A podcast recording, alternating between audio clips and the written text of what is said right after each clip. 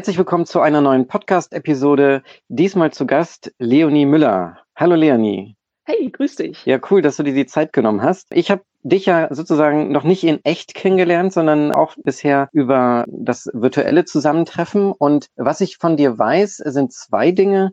Einmal nämlich die Sache mit dem Zentrum für neue Arbeit, dass du das mit dem lieben Frederik zusammen aufbauen möchtest, den ich ja auch schon vorher interviewt habe in einer vorherigen mhm. Podcast-Episode. Und zum Zweiten natürlich dein Buch, nämlich über die Bahncard 100. Womit möchtest du denn genau. anfangen? Genau. Ähm, wir können gern äh, chronologisch anfangen, dann käme die Bahncard als erstes. Ähm, ich kann mich ja einfach allgemein mal vorstellen. Also ich bin Leonie Müller, ich bin studierte Kommunikationswissenschaftlerin und bin als Beraterin für neue Arbeitskulturen unterwegs. Das mache ich auf verschiedene Arten. Ich berate, ich halte Vorträge und äh, gebe Workshops und ähm, arbeite an verschiedenen Projekten, die sich irgendwie um die neue Arbeitswelt drehen. Und ein nächstes großes Projekt davon ist eben das Zentrum für neue Arbeit im Sinne Friedhof Bergmanns, was ich mit Frederik Becker von der New Work Academy zusammen mache. Und äh, genau, das mit der Bahncard ist so das Erste, was man äh, findet, wenn man mich googelt ähm, und wovon auch schon einige gehört haben. Und zwar ähm, habe ich vor fünf Jahren in der Mitte meines Bachelorstudiums in Tübingen meine Wohnung gegen eine Bahncard 100 getauscht. Das heißt, ich bin aus meiner Wohnung ausgezogen, habe mir die Bahncard gekauft und ähm, bin dann mehrere Jahre lang tatsächlich mit der durchs Land gereist, während meines Bachelor- und auch Masterstudiums und auch danach. Und ja, habe da eben auch ein Buch drüber geschrieben, was 2018 bei Fischer in Frankfurt Frankfurt erschienen ist, wo ich die ersten anderthalb Jahre dieser Zeit beschreibe, beschreibe, wie die Idee entstanden ist und mich auch sehr viel mit den gesellschaftlichen Themen, die da drin stecken, auseinandersetzen zum Beispiel, was Heimat und Zuhause sind für so eine mobile Gesellschaft für uns und äh, auch so was das Thema Freiheit und Abhängigkeit des Individuums angeht, was dann ja auch schon wieder viel mit dem Mindset für die neue Arbeitswelt zu tun hat. Mhm. Und dann hast du diese 4.200 Euro ausgegeben und hast dann gesagt, okay, jetzt kündige ich den Mietvertrag und ähm, meine Sachen packe ich irgendwo bei Freunden unter und jetzt bin ich, jetzt fühle ich mich schon mal freier und kann auch bestimmen, wo ich sozusagen mich dann jeden Tag selber noch aufhalte. Genau, ja. also ich hatte ein normales Präsenzstudium. Das heißt, ich musste da jede Woche hin im Semester und äh, habe das auch gemacht und bin aber an den anderen Tagen eben durchs Land gereist, habe äh, größtenteils bei Familie und Freunde übernachtet, manchmal auch im Zug, sehr selten, ähm, habe Deutschland erkundet, äh, war sozusagen Reisende und Touristin im eigenen Land und äh, genau, habe eben mich treiben lassen und so meinen Wochenplan zusammensetzen lassen von äh, interessanten Kunstausstellungen, die irgendwo sind, von Geburtstagsfeiern, lernen, von äh, Menschen zu treffen, Orte zu erkunden und natürlich immer zur Uni zu fahren. Mhm. Also was vielleicht auch noch nicht so viele Leute wissen, ist tatsächlich, dass ich auch mal zwei Jahre lang die Bahncard 100 hatte und äh, da vielleicht so ein bisschen, cool. äh, bisschen das nachempfinden kann, was, was du erlebt hast. Ich meine, ich hatte ja immer noch äh, trotzdem mhm. meinen, ja sagen wir mal, normalen Mietvertrag und so weiter, aber ich habe dennoch äh, viel Zeit im Zug verbracht mhm. und ja, wegen dem Pendeln, ne, ich musste dann immer von, keine Wahnsinnsstrecke, aber von Hannover nach Göttingen fahren, manchmal tatsächlich auch nach Berlin und ja, da ist dann natürlich nebenbei, dann sind dann auch noch so Konferenzfahrten oder sowas angefallen. Was, wie würdest du denn die Bahn an sich jetzt beschreiben durch deine Erfahrung, die du so gesammelt hast, so als Unternehmen? Mhm. Ja, also die äh, Bahn als Unternehmen ist ja ein sehr komplexes Geflecht von, von über 600 Unternehmen, die die Bahn ausmachen und die die ganzen verschiedenen Bereiche betreiben im In- und Ausland. Und ich finde das sehr spannend, gerade auch so unter Kommunikations- und PR-Aspekten.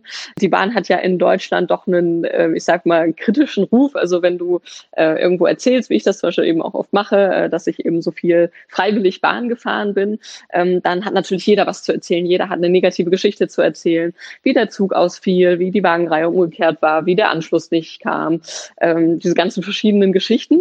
Und ich muss aber doch sagen, jetzt nach über vier Jahren sehr intensiver Bahnfahrerei habe ich für mich festgestellt, dass die Bahn wirklich ein einzigartiges Verkehrsmittel mit einer einzigartigen Infrastruktur ist. Deutschland ist ein wunderbares Bahnland. Das ist von seiner Geografie und der, der Verteilung Stadt-Land äh, ideal geeignet. Und ähm, es ist doch sehr im internationalen Vergleich ein sehr sicheres, äh, sauberes und und entspanntes Verkehrsmittel, was es so in vielen anderen Ländern, nicht nur in der dritten Welt, sondern auch in, in Europa und in den westlichen Ländern äh, so nicht gibt, was eben auch dazu geführt hat, dass international so viel Interesse an meiner Geschichte herrschte, weil sich viele Menschen gar nicht vorstellen konnten, dass man ein, ein öffentliches Verkehrsmittel sozusagen zum Lebensmittelpunkt machen kann. Und was ich bisher äh, mitbekommen habe von der Bahn, ich bin da auch schon jetzt einige Jahre im Kontakt und bin da so ein, zwei Mal im Jahr zu Veranstaltungen eingeladen, zum Beispiel die Mobilität erleben. Das ist so eine Innovationskonferenz, die im Herbst immer stattfindet.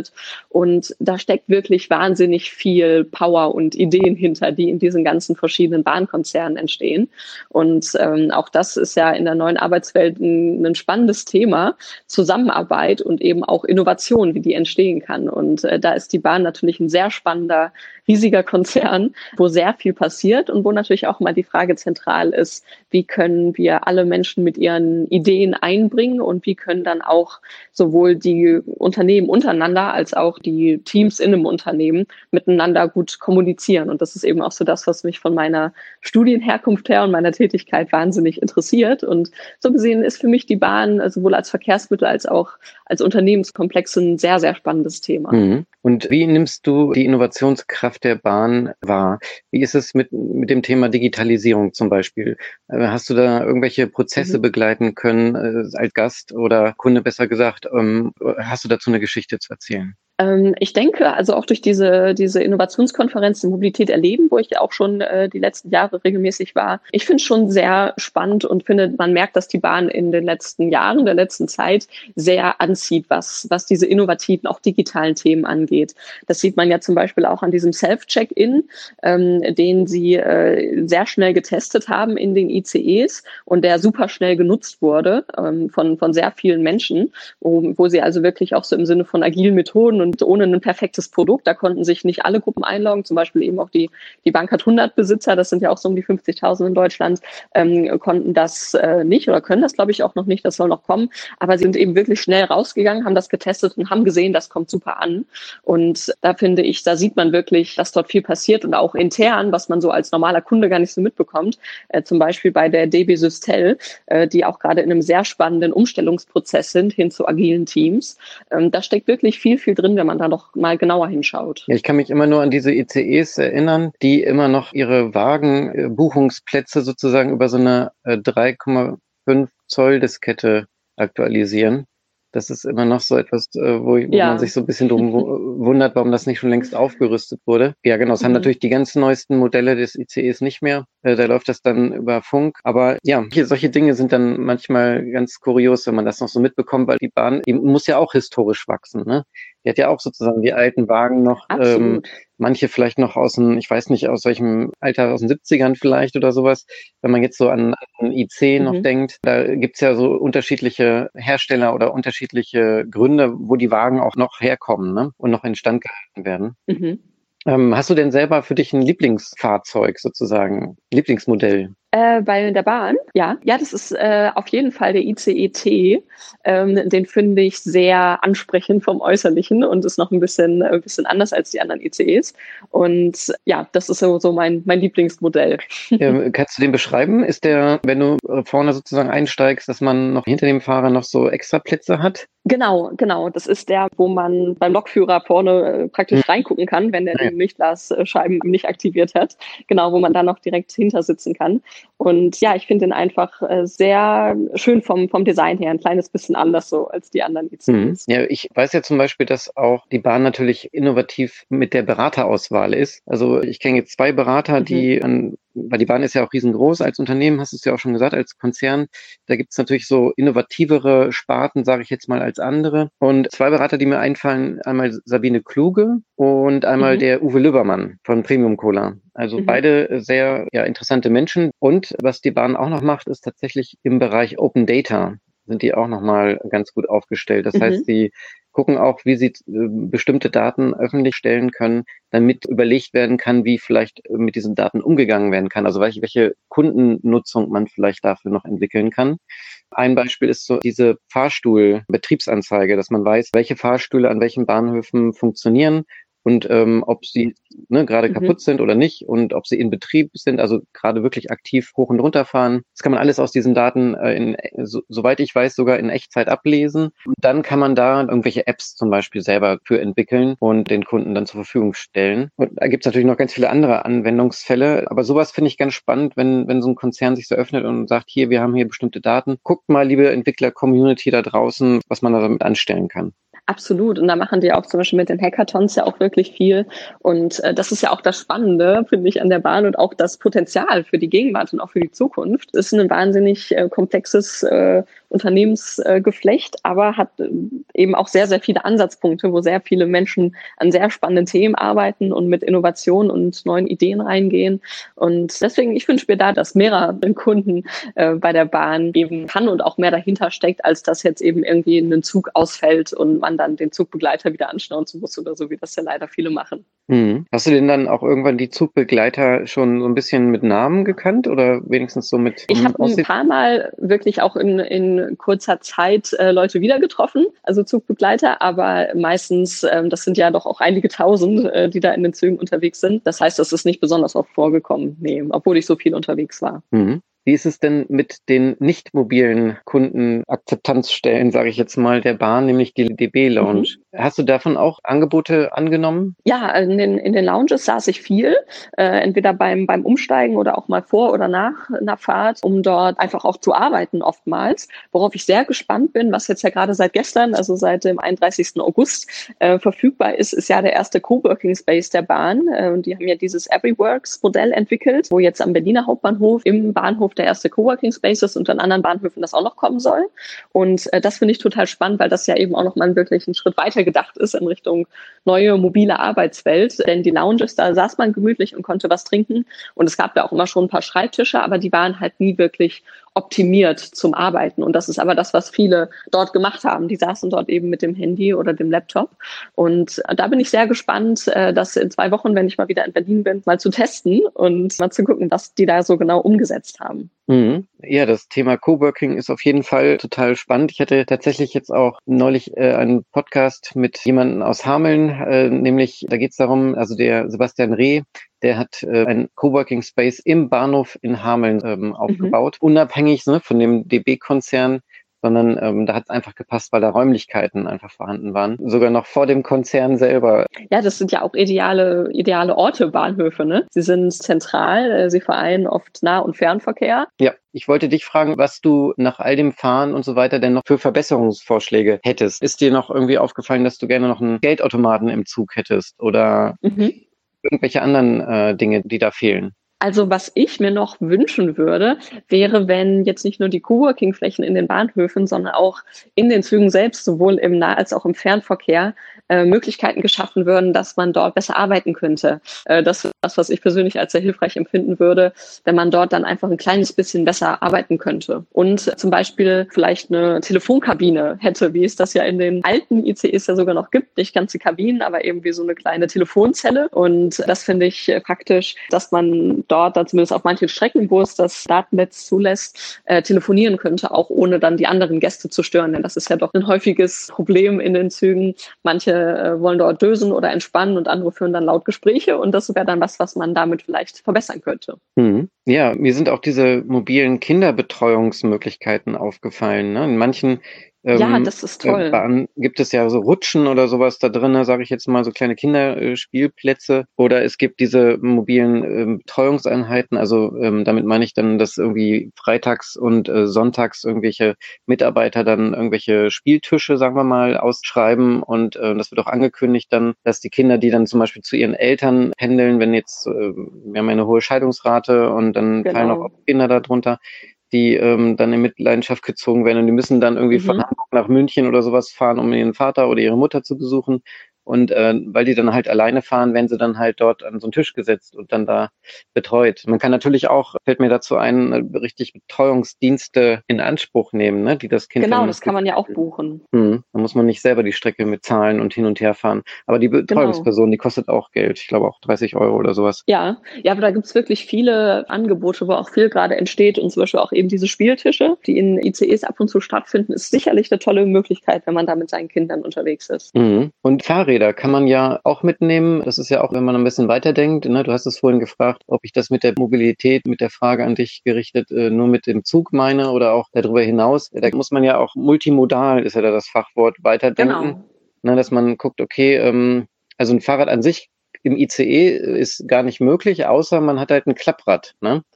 und kann ja, das halt äh, genau. äh, und dann, was ich über, über den Sitz irgendwo rein verstauen oder hintern Sitz oder wo auch immer. Das kostet dann ja auch nichts. Ne? Genau. Alles andere muss man dafür muss man dann die Regionalzüge nehmen. Da genau, das ist, ich glaube, bei den bei den neuesten ICEs sind ja acht Fahrradplätze drin. Das ist aber natürlich auch nicht nicht viel. Ne? Und der ECE ist natürlich bisher auch nicht dafür gedacht worden, dass man dort möglichst viele Fahrräder mitnehmen kann. Aber ich denke, dass das für die Zukunft eine sinnvolle Entwicklung wäre, das Angebot auszuweiten und vielleicht ja auch Plätze multifunktional zur Verfügung stellen zu können. Ne? Also dass man einen Platz hat, wo sowohl eine Person sitzen kann, als auch dann mit Sitz ranklappen ein Fahrrad oder Gepäck stehen kann. Mhm. Ja, also das war der Bereich der Bahncard. Jetzt können wir ja zu dem Bereich mit dem New Work gehen, wenn du möchtest. Gerne. Ähm, wie bist du denn selber darauf gekommen, auf dieses Thema? Das ist eine spannende Frage. Das, die, das Gespräch hatte ich neulich schon mal mit einem Bekannten, wo wir uns so gegenseitig gefragt haben, wann wir diesen Begriff eigentlich zum ersten Mal gehört haben.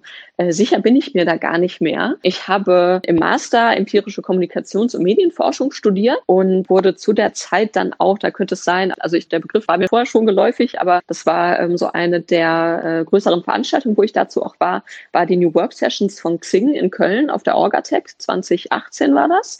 Da war ich als Gast auf dem Podium auch eingeladen, eben zu meiner Bahncard-Geschichte und den Implikationen daraus, so wie sich die Arbeitswelt verändert. Und ähm, wie ist Sing ja? auf dich aufmerksam geworden, fällt mir gerade mal ein, wenn ich mal kurz zwischenhaken darf. Weil ich habe auch ein Interview mit dir gesehen und ja. Sing-Mitarbeiterin im Zug selber. Wie ist Sing auf dich aufmerksam geworden? Ähm, das ist schon einige Jahre her, durch diese Bahncard-Geschichte auch damals. Mhm. Und die haben gesagt, das passt gut in den Themenblock, den Sing ähm, ansteuert. Genau, mit der neuen Arbeit, wo ja auch, das ist ja auch so meine Hauptthese, wo äh, neue mobile, flexible Arbeitsformen so das zentrale Element werden für die Arbeit. Mhm. Ja, auch äh, Arbeitsorganisation her zum Beispiel, wenn es dann so um, um Fabriken und Produktion geht. Aber genau, das ist eben das, ähm, wo die damals auf mich aufmerksam geworden sind. Mhm, okay. Äh, das heißt, ich war da bei, bei Xing auf der New Work Session auf dem Podium und habe mich einfach in der Zeit mit der Bahncard auch viel damit beschäftigt, wie sich die Lebenswelt verändert und äh, fand das auch spannend. Deswegen hat meine Geschichte auch so viel Aufmerksamkeit bekommen von so vielen Menschen, weil uns gar nicht klar ist, was wir für eine mobile Gesellschaft sind. Also wir definieren uns immer noch als sesshafte Gesellschaft und legen aber eigentlich in Zeiten ohne Corona zumindest äh, jeden Tag über drei Milliarden Kilometer zurück, wir Deutschen. Und äh, das ist wirklich schon eine Menge. Und das ist so das, wo mir aufgefallen ist, da herrscht eine Diskrepanz zwischen unserem Status, dass wir nämlich wirklich sehr mobil sind als Gesellschaft und unserer Wahrnehmung, die da gar nicht so darauf ausgerichtet ist. Und das hat für die Arbeitswelt natürlich auch viele Implikationen. Und meine Masterarbeit in Leipzig äh, in der empirischen Kommunikation zur Medienforschung habe ich dann auch bei MAN Truck und Bus in München geschrieben und habe dort äh, für die untersucht, wie sich Kommunikation in neuen Arbeitsumgebungen verändert und äh, finde diesen Aspekt der Kommunikation allgemein sehr, sehr spannend, sowohl interne Kommunikation im Sinne von, von Kommunikation im Unternehmen als auch die Kommunikation über neue Arbeitsthemen in der Öffentlichkeit. Und das ist so das, wo ich durch diese Bahncard-Geschichte sozusagen reingekommen bin, äh, zu überlegen, wie verändert sich eigentlich die Arbeitswelt und wie arbeite ich selbst und wie möchte ich arbeiten und wie möchten andere Leute arbeiten, wenn es möglich ist. Und vieles ist ja schon möglich. Und ja, das war so mein Zugang zu dem Thema, also auch schon ein paar Jahre wirklich her. Mhm. Dann hast du die Ideen von dem Friedhof Bergmann gelesen und hast du dich da wiedergefunden, auch mit diesem dass du selber überlegt hast, was du wirklich, wirklich in deinem Leben machen möchtest. Absolut. Also ich finde seine Gedanken und sein Buch und ja auch seine, es gibt ja viele Podcasts und Videos und Interviews mit ihm.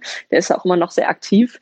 Ähm, ich finde das wahnsinnig spannend, weil das diese Sinnfrage stellt, die wir uns, finde ich, als Individuen und auch als Gesellschaft viel zu selten stellen. Und das sieht man ja auch, wenn man sich jetzt anguckt, wenn man zum Beispiel mal den Begriff New Work googelt und schaut, was Unternehmen alles in diesen Begriff reinquetschen und was sie damit verbinden. Dann ist das oft, das ist jetzt auch so stereotype Beispiel, aber es ist ja nun mal wirklich oft so, eben der Obstkorb oder der Tischkicker im Büro oder dass man mal einen Tag Homeoffice machen darf oder dass das Büro jetzt irgendwie bunter und schöner ist als vorher.